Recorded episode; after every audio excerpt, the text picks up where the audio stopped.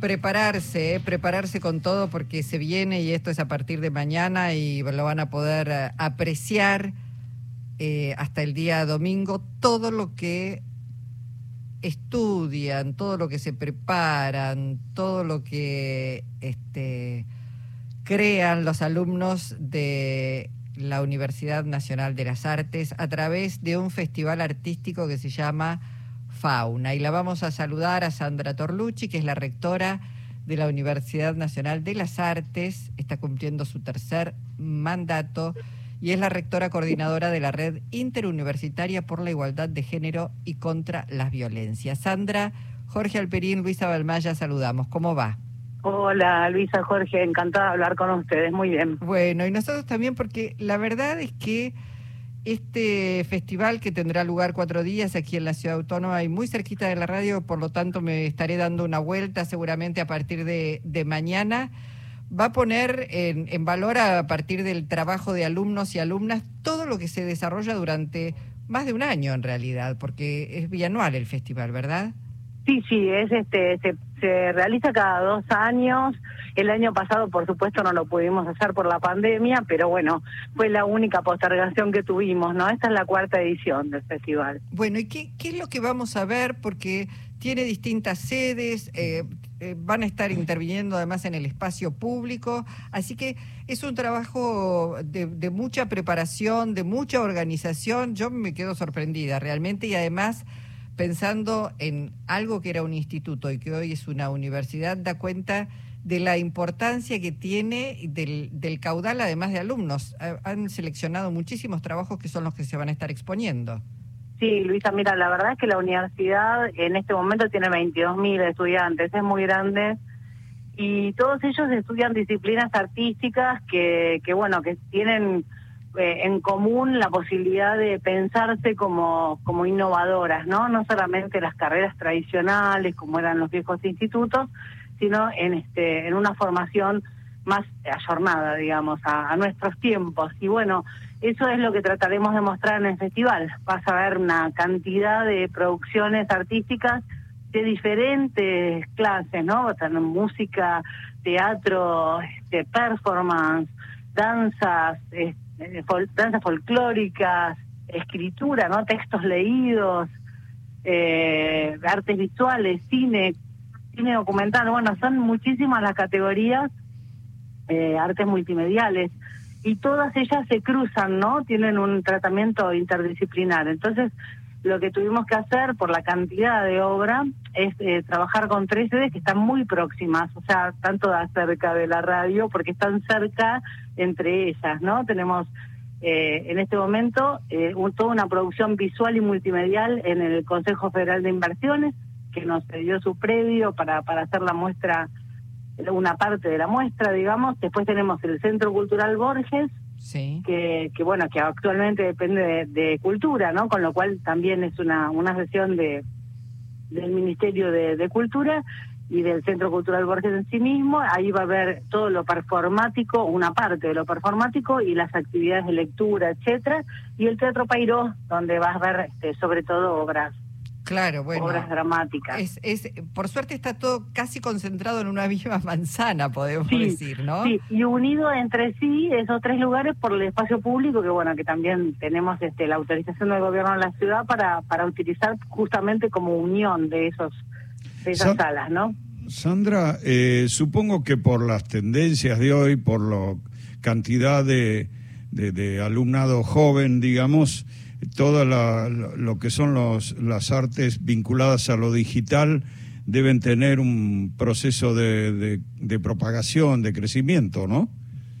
Todas las artes hoy se vinculan con lo digital, ¿no? Entonces, este, no sé, dentro del departamento de música tenés música electroacústica, dentro del departamento de artes visuales tenés tecnologías de imagen, dentro de audiovisuales también, y bueno, todas las artes. Ahora, tenemos un departamento que es un área departamental que es de artes multimediales, donde se trabaja más, digamos, la, el diseño y la programación de, elementos, de herramientas, digamos, para lo multimedial. Mm. Pero hoy es cada vez más inevitable que, que todas las artes tengan esta esta arista, digamos, ¿no? Sí o sí se tiene que conectar con lo tecnológico. Claro. Sandra, además tienen, eh, digamos, a, otras universidades eh, asociadas, como decíamos, en todo caso, que van a estar también intercambiando y mostrando parte de su, de su tarea artística, ¿no?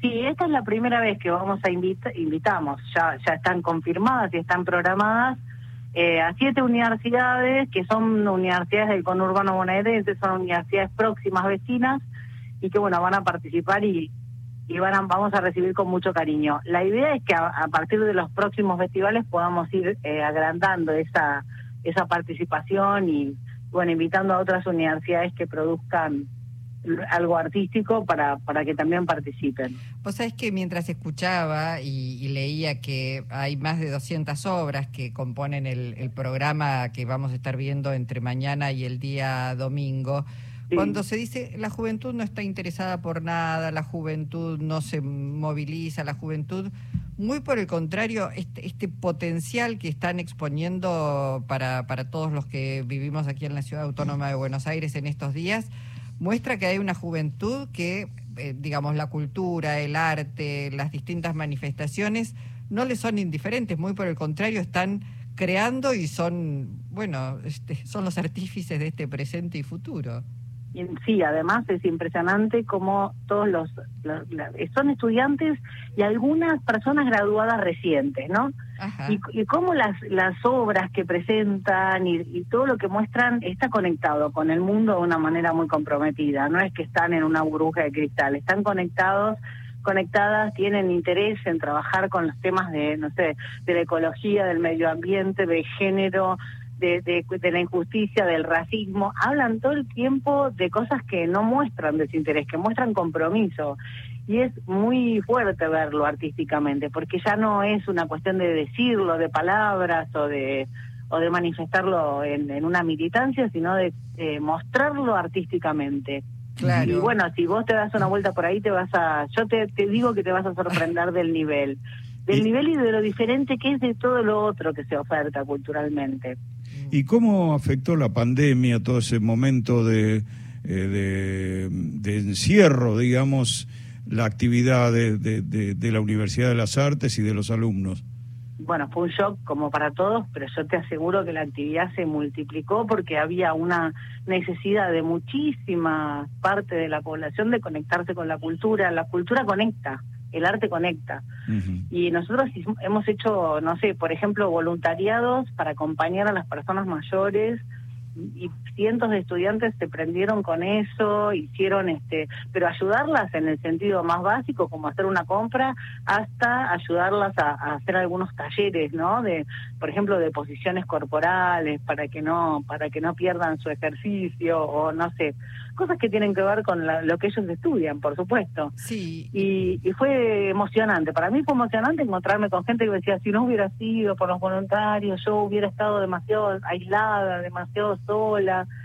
Fue impresionante, la Esto tiene que ver también con lo que hace la Universidad Nacional de las Artes y PAMI, también en una asociación donde van a poder ver una muestra de fotografías en pandemia, eh, digamos, cómo, cómo las personas adultas mayores también en ese encierro eh, pasaron, bueno, pasaron la pandemia. Eh, eh, yo sé que es muy, muy potente porque hoy estuve indagando un poquito más temprano a la mañana también sobre este Fauna, Festival Artístico de la Universidad Nacional de las Artes. Le decimos a nuestra audiencia que pueden, digamos, que es la entrada absolutamente gratuita, solamente en los espacios cerrados tienen que retirarla un rato antes, la entrada. Sí, porque sobre todo por el lugar, ¿no? Porque hay, digamos, localidades eh, acotadas, entonces hay que sacar la, la entrada para calcular más o menos la, la capacidad. Pero por supuesto sí es gratuito y bueno, y lo más complejo de las entradas son las obras de sala.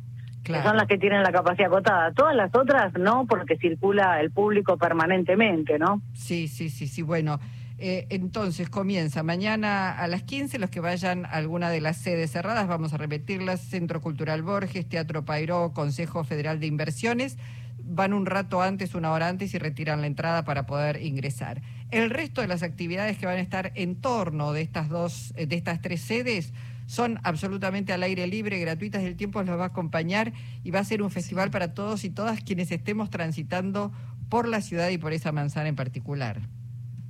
Sí, los esperamos, las esperamos. La verdad es que estamos todos muy ansiosos para, para, por empezar. Así que bueno, eh, me encantaría verlas, ver a Luisa, a Jorge, a todos, va, a todas quienes están escuchando, a todos quienes están escuchando, me encantaría que se den una vuelta por, por el fauna. Bueno, Sandra, un abrazo, muchísimas gracias por este tiempo. ¿eh? Gracias a ustedes, un abrazo grande. Hasta pronto. Sandra Torlucci, rectora de la Universidad Nacional de las Artes, que está cumpliendo su tercer mandato.